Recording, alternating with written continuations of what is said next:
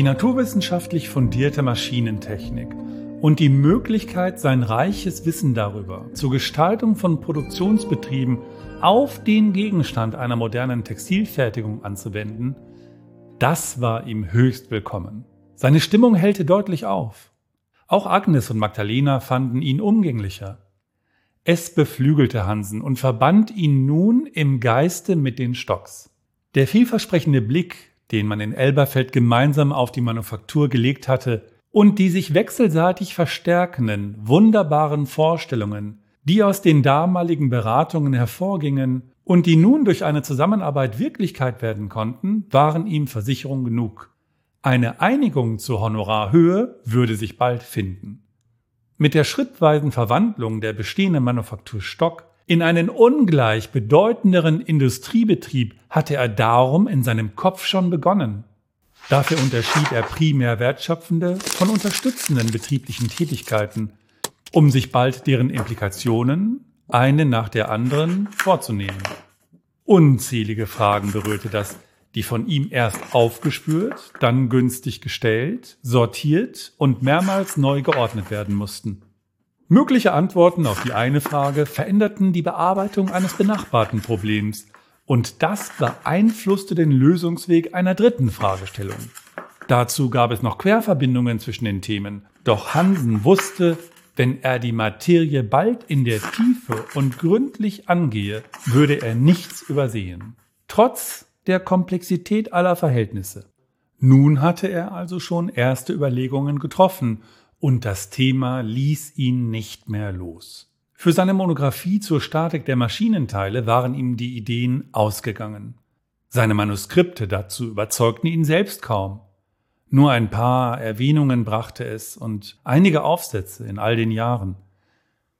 Jetzt aber spürte er, sein schöpferisches Potenzial kam zurück. Und diesmal wollte er es auch realisieren und die Früchte seiner Arbeit sehen. Darum bereitete sich Hansen auf die bevorstehenden Konsultationen mit Stock Junior in seinem Hause vor, und nachdem der die neuen Stoffe im Hamburger Hafen gesehen, geprüft und gekauft hatte und danach am Gedichensweg eintraf, konnte Hansen ihm schon, zur munteren Überraschung des anderen, grobe Skizzen der neu gestalteten Produktionsstätte vorlegen und erste Auskünfte zu Maschinenherstellern und Werkzeugmachern geben, deren Erzeugnisse sich für das große Modernisierungsvorhaben prinzipiell eigneten. Der Professor hob nachdenklich den Zeigefinger. Allerdings sind sie noch zu verbessern. Und diese Verbesserungen, meinte er, seien dann einer der entscheidenden Vorteile beim späteren Ringen um die Gunst der Auftraggeber. Er reichte Stock einen Katalog. Diese Maschine hier näht gleichzeitig mit zwei Fadensträngen, deren oberer durch die Nadel und deren unterer durch das Schiffchen gespannt wird. Soweit ist das technisch bekannt. Mit kleineren Änderungen kann es aber möglich werden, die Geschwindigkeit des Nähvorgangs enorm zu beschleunigen, vielleicht sogar zu verdoppeln. Was gegenwärtig im Manufakturbetrieb von Qualität zeuge, dass nämlich kein Stich über den anderen vorstehe, dass weder der Ober- noch der Unterfaden reiße, wenn die Naht ausgezogen wurde, das müsse bei der industriellen Fertigung ebenfalls garantiert sein. Wesentlich beim Maschinennähen in den zukünftigen Stockschen Textilbetrieben ist darum, die Stiche auch bei sehr hohen Geschwindigkeiten des Nähvorgangs gleichmäßig nebeneinander zu legen. Und das ist durchaus möglich. Hansen holte eine kleine Metallplatte hervor, um zu veranschaulichen, wie er die schon ohne seinen Beitrag überlegene Maschine zu gegebener Zeit noch zu überarbeiten plante. Natürlich sind die tatsächlich zu verwendenden Platten dann noch etwas kleiner und mit den entsprechenden Verjüngungen und Bohrungen zu versehen. Das hier reicht aber, um die Idee zu veranschaulichen. Solche Platten würden in die Maschinen eingesetzt und wirkten dann als Hemmvorrichtung, um die Vereinigung der Fäden zur Naht zu verzögern, aber zur Überraschung des Stock auch zu beschleunigen. Wenn es richtig gemacht wird, so der Professor, dann lese ich das hier nach und nach wenigen Änderungen am Antrieb der Maschine beliebig einstellen. Die Legierung des Metalls dieser Plättchen sei weich zu wählen. Man müsse sie zwar mit Kraft, aber mit bloßen Händen verbiegen können. Dann wäre es gerade richtig. Er dachte nun laut. Das Metall wird beim Nähvorgang dauernd in einem noch genauer zu erkundenden Temperaturkorridor zu halten sein. Erkenntnisse der Kybernetik sind dafür heranzuziehen, grübelte er. Nun nahm er sich zurück, denn das zu erklären wäre dem Stock zu detailliert gewesen.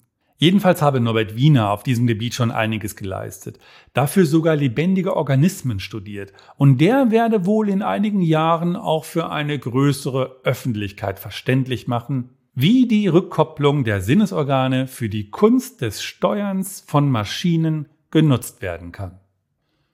So gediegene Überlegungen hatte Stock bei seinem ersten Besuch in Hamburg nicht erwartet. Hansen sah ihm die Freude darüber an und daran erfreute der sich wieder. So setzte er seinen Vortrag fort. Auch sonst seien alle Bauteile starkem Gebrauch ausgesetzt und alles Bewegliche erhitze sich schnell. Deshalb dürfe nur allerbestes Material beschafft und verwendet werden. Der Unterschied des Preises gegenüber geringerwertiger Ware wird durch die längere Gebrauchsfähigkeit und die kleinere Fehlerquote zügig ausgeglichen. Hierzu gebe es schon grobe Berechnungen. Die legte er seinem Gast prompt auf den Tisch. Stock las das diagonal und nickte zufrieden. Besonders gelten für die Schneidlinien der Stanzen hohe Qualitätsanforderungen. Erneut horchte Stock interessiert auf. Fahren Sie fort, lieber Professor. Die Arbeiterinnen mit ihren Scheren seien weitgehend durch Stanzautomaten abzulösen, denn dann würde man mehrere Lagen der Stoffbahnen übereinander stapeln und so aus allen gleichzeitig mit nur einem Stanzvorgang bei minimalem Abfall die gewünschten Formen viel schneller und akkurater herauslösen. Schon dies wäre ein enormer Zeitgewinn und so ließe sich noch Personal sparen, denn das sei zwar wegen der Krise gerade günstig, werde mit deren Ende aber sicherlich umso teurer werden. Hier nutzt sich minderwertiges Metall zu schnell ab, und da die Messer zu Schablonen eigens erst geformt und gefertigt werden müssen, sind sie nicht so unbekümmert auszuwechseln oder zu schärfen wie eine stumpf gewordene Schere, sprach er. Stock erinnerte daran, dass schon jetzt die Nähnadeln und alles Handwerkszeug nur von bester Qualität wären. Schlechtes Handwerkszeug verzögert den Fortgang der Arbeit, das ist bekannt. Emsig studierten die beiden Herren diese frühen Überlegungen. Bis am späten Nachmittag der verlockende Duft frischen Gebäcks die Treppe emporstieg und ihnen auf angenehmste Weise die Aufmerksamkeit für das Betriebliche abhanden kam. Magdalena hatte mit Rosas Tochter Anna im Garten gespielt, während die Haushaltshilfe Mutzenmandeln bug und sie mit feinem Puderzucker bestäubte. Dazu brachten Agnes und Magdalena jetzt heißen Tee ins Arbeitszimmer. Und bei der Verköstigung des feinen Naschwerks, das auch dem willkommenen Besuch gefiel, unterhielten sie sich nun in größerer Runde ganz leicht. Das hatte Hansen beim Besuch der Polospiele in Kleinflottbeck gelernt, so war er dem jetzt gewachsen. Über die folgenden Monate hinweg wiederholten sich die jeweils mehrtägigen Besuche des Hans Johannes Stock im Haus der Familie Hansen. Stets befassten sich die Männer am Vormittag im Arbeitszimmer des Obergeschosses zuerst mit der Modernisierung der Elberfelder Textilmanufaktur, um nachmittags Freude an gefälligen Unterhaltungen, frischem Gebäck und tiefschwarzem Tee der Agnes Hansen in herzlicher Runde zu finden. Und diese Angelegenheit war vortrefflich mit der wachsenden Bekanntschaft Hans Johannes Stocks zu Magdalena verbunden, die sich, nachdem beide einander kennengelernt und die gemeinsame Gesellschaft schon mehrmals erfahren hatten, bescheiden anzuzeigen erlaubte, über die Besuchspläne des schneidigen Gastes von ihrem Vater informiert werden zu wollen. Bei jedem der Besuche aus dem Ruhrgebiet trug sie dann ein anderes schönes Kleid. Einmal waren die Herren noch unter sich. Sie sprachen gerade darüber, dass bei Bändern, Schnüren, Knöpfen, Haken und Ösen also all dem, was die Stoffe zusammenhält, eine noch weitergehende Vereinfachung der Produktion wohl zunächst nicht möglich sein würde. Die Gegenstände waren zu kleinteilig und vielfältig. Vielleicht wäre es irgendwann beim Reißverschluss denkbar, ihn mit Hilfe einer Maschine und bei hoher Geschwindigkeit einzunähen. Aber die Beschäftigung damit lohne sich erst, so wusste Hansen, wenn man die nähme, bei denen die Kügelchen und Klemmbacken durch Rippen und Rillen ersetzt waren. Die gibt es ganz bei uns in der Nähe. Bei Riri in Barmen warf Stock ein. Tatsächlich war es dort längst gelungen, solche Reißverschlüsse serienmäßig zu produzieren. Ja, wenn überhaupt, dann kommen nur die dafür in Frage, bestätigte der Professor, um dann das Thema zu vertagen. Er hielt es für wichtig, aber es hatte noch keine Priorität. Beim Gespräch über Stoffverbindungen nahm Hansen überraschend seinen Mut zusammen um eine noch ganz andere Verbindung einzufädeln. Sie finden Gefallen an meiner Tochter, sagte er leise und achtsam und für Stock überraschend, der hierauf zunächst wortlos blieb und seinen Berater nur ansah. Erlauben Sie mir zu bedenken, fuhr Hansen fort, meine Frau Agnes und ich, wir sehen das mit größtem Wohlwollen.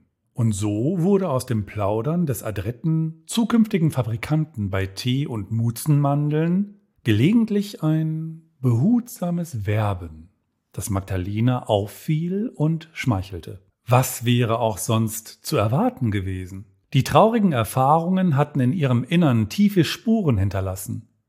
Zu groß war der Kummer über den Tod ihres Kindes. Zu groß wäre wohl immer wieder die Sehnsucht nach Rolf in ihr aufgestiegen, der dessen Vater war.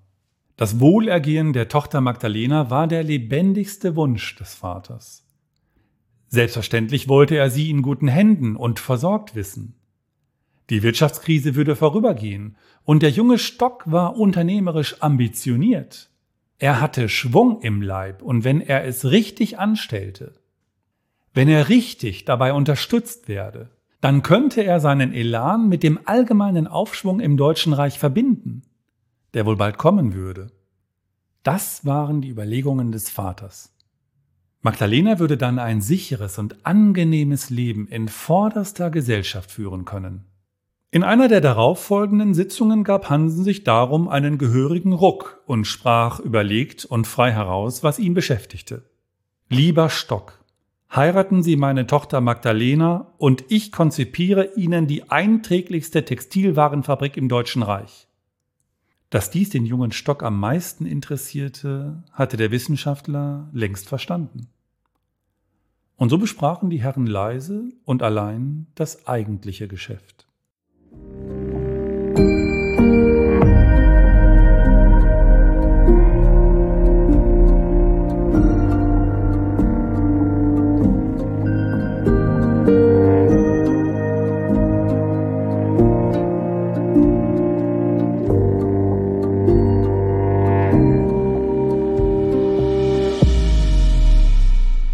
Hans Johannes Stock würde sie gern haben, später würde sie ihn auch lieben lernen, sagte es ihr die Mutter voraus.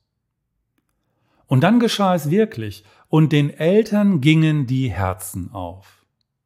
Dem glücklichen Zufall, im jungen Hans Johannes Stock, den geeigneten, mit allen erforderlichen Voraussetzungen und Fähigkeiten ausgezeichneten Ehemann gefunden zu haben, sollte dieser Bund fürs Leben sein Gelingen verdanken. Nach allen Sorgen, die Familie Hansen in der Vergangenheit mit der geliebten Tochter Magdalena durchzustehen hatte, konnte den Vater jetzt der Gedanke mit Genugtuung erfüllen, die Anregungen zum Entstehen der Ehe selbst gegeben zu haben. Voller Freude hielten sich Alfred Ludwig und Agnes Hansen fest in den Armen. Sie konnten sich gar nicht erinnern, wann sie das vorher so herzlich getan hatten. Nun mussten sie sich nicht mehr sorgen. Schon bald verließ die geliebte Tochter ihr Elternhaus und fortan lebte Magdalena Stock, geborene Hansen, in Elberfeld. Magdalenas Rolle bestand nun im Wesentlichen darin, für eine angenehme Atmosphäre im Haus zu sorgen und die Geselligkeit zu kultivieren. Immerhin brachte sie aus Hamburg einige liebgewonnene Gewohnheiten mit, auf die sie dann auch in Elberfeld nicht verzichten musste. Während sie aber früher alles selbst oder gemeinsam mit ihrer Mutter und Rosa machte, hatte sie dafür in Elberfeld nun einige Hausangestellte. Sie servierten ihr an jedem Nachmittag ein Kännchen Tee und legten die von ihr so begehrten Muzmandeln dazu, die das Personal zwar kannte, aber vorher nie gebacken hatte. Magdalena musste ihnen in der Küche erst vorführen, wie sie herzustellen waren. Ihres Vaters selbstgewählte Aufgabe war dagegen die Modernisierung der Produktionsstätte, was schnell in vollem Gange war, und dabei wurde er von drei seiner Assistenten unterstützt, die er aus Hamburg mitbrachte. Die freuten sich die Gedanken ihres akademischen Lehrers und deren Kollegen Taylor und Rösler, die sie nur aus Büchern kannten, auf einen leibhaftigen Betrieb anzuwenden und die Wirkungen zu erproben und zu erforschen. Des Professors Vorgehensweise war wissenschaftlich und so sollte auch die zukünftige Betriebsführung sein. Das Scientific Management, so Hansen, wird den Betrieb als Gesamtsystem ansehen, der sich aus Menschen und Maschinen ergibt. Und dafür gilt es, zunächst das Bestehende zu zerlegen und dann alles als neues System zu erschaffen. Hansen erklärte der Verwaltung, den Aufsehern und Vorarbeitern das dafür geplante Vorgehen und begann sofort mit dem bereits bei den Hamburger Konsultationen erwähnten gründlichen Studium jeder Bewegung, die von den Arbeitern bei allen ihren Tätigkeiten durchgeführt wurden. Auch jeder Handgriff wurde untersucht. So wurde bald offenbar, dass selbst die Leistungen der fleißigsten Arbeiter mit den besten Absichten nicht von selbst schon ökonomisch waren. Die bestehende Manufaktur, so wie sie war, lag weit hinter ihren Möglichkeiten. Als sie das hörten, sahen sich Senior und Junior stockerstaunt an, waren sie doch überzeugt, gerade in den letzten Jahren die Manufaktur geschickt durch die Krise geführt zu haben. Dass sie auch jetzt während der Wirtschaftskrise mit all den einhergehenden Entbehrungen zwar weniger, aber doch produzierten, hielten sie angesichts der allgemeinen Lage im Deutschen Reich für einen Erfolg. Alfred Ludwig pflichtete dem bei, wollte sich dann aber angesichts der noch ungenutzten Möglichkeiten nicht lange damit aufhalten. Es lag an Faustregeln und Gewohnheiten, denen die Arbeiter folgten. Beides, so klärte er seinen Schwiegersohn auf, der Vater hatte sich für die Jagd entschuldigt, kann nur das eine oder andere Mal zutreffen, aber in den meisten Fällen verschwenden die Arbeiter Kraft, Zeit und Material. Nun wurde darum in allen Bereichen gesucht, was angewendet und verwendet den geringsten Verlust der Kraft, und den geringsten Verlust der Zeit und des Materials mit sich brachte. Überall wurde geübt und ausprobiert, die Zeit gestoppt, der Vorgang verändert, die Zeit wieder gestoppt und notiert.